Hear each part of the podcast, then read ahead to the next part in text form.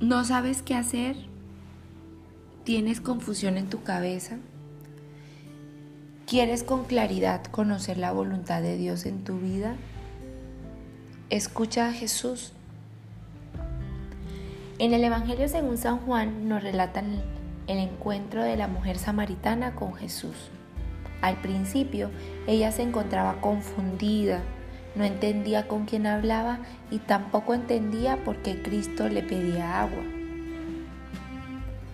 Duró varios minutos en esta situación, confundida, sin saber qué hacer, pero hubo un momento en el que decidió callar y escuchar a Jesús.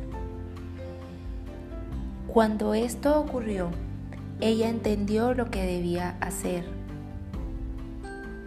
y fue a Samaria tranquila a contar lo que le había pasado.